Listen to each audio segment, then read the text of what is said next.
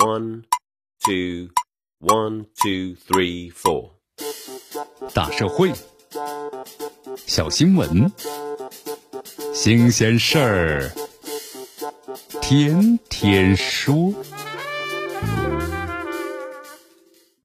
朋友们，你们好，这里是天天说事儿，我是江南。六月十五号的时候，北京市东城区市场监管局依据呢群众举报的线索，对位于啊北京市日益精盛菜市场之内个体户呢郭某价格的违法行为立案调查。根据调查了解，这郭某某呀，把每斤的一点三元购入的土豆，最高呢提高到了是每斤六元来卖，那么竞销的差价率呢，最高达到了百分之三百六十一点五四，这性质啊非常的恶劣，情节呢非常的严重。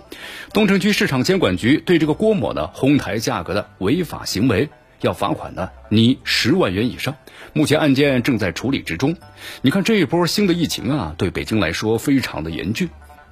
北京呢已经进入非常时期，目前北京呢是二级响应状态，那么正是全社会齐心协力、共同战役之时。这一名商贩呢，就在此时哄抬物价，恶意的扰乱市场的秩序，这就是典型的发灾难财呀！对其重罚一点不冤。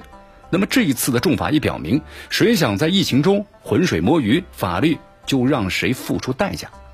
北京这波疫情发生之后啊，相关部门就反复的强调，要加大的监管的力度。对借疫情哄抬物价，那么要露头就打，而市场监管部门呢也明确了坚持接速即办、逐点核查、快查快办的原则，这凸显了咱们打击哄抬物价、扰乱市场秩序的行为的决心。这物价稳定啊，我们说了，关乎咱们的防疫的大局，因为只有粮草充足了，社会才会稳定，这公众啊才更有信心。那么就此而言的话，作为重要的民生物资供给渠道的商超菜市场个体工商户，应该是积极履行咱们的社会责任，发挥呢保供稳价的功能，稳住防疫大后方。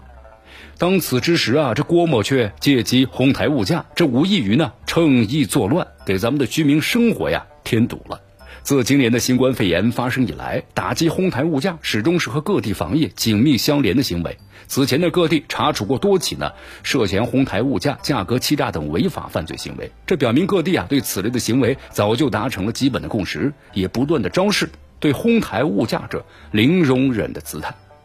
这一次北京这一波的新的疫情之下，因为包括呢新发地批发市场在内，有些蔬菜的供应市场啊临时关闭了，可能给物资的供应呢会带来一定的压力。但越是在这个时候，越凸显出蔬菜的供给渠道要保价供稳的重要性，更容不得呀见利忘义的行为，破坏咱们呢防疫的整个的阵线。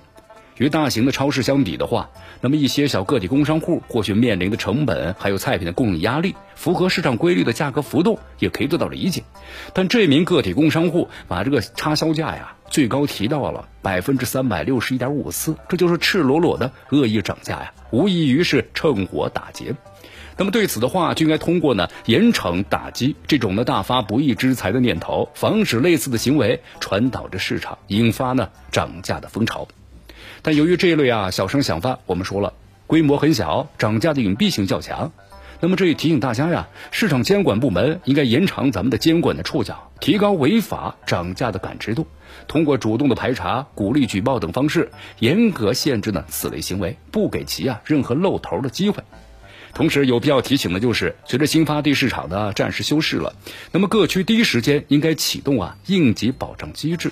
各大连锁市场啊、电商平台呀，要加倍的供货，对吧？咱们全市的生活供必需品总体呢供应平稳，秩序要井然。咱们的市民对物资的供应啊就不必恐慌了，也没有必要呢大量的抢货囤货。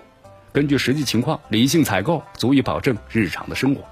这疫情防控啊，我们说了是一个全社会共同参与的过程。这物资供应的稳定，那么关系到的涉疫的整个的防控全局。任何哄抬物价，还有囤积居奇的不法行为，都是给防疫添乱。对此必须零容忍，不能够有丝毫的退让。这里是天天说事儿，我是江南，咱们明天见。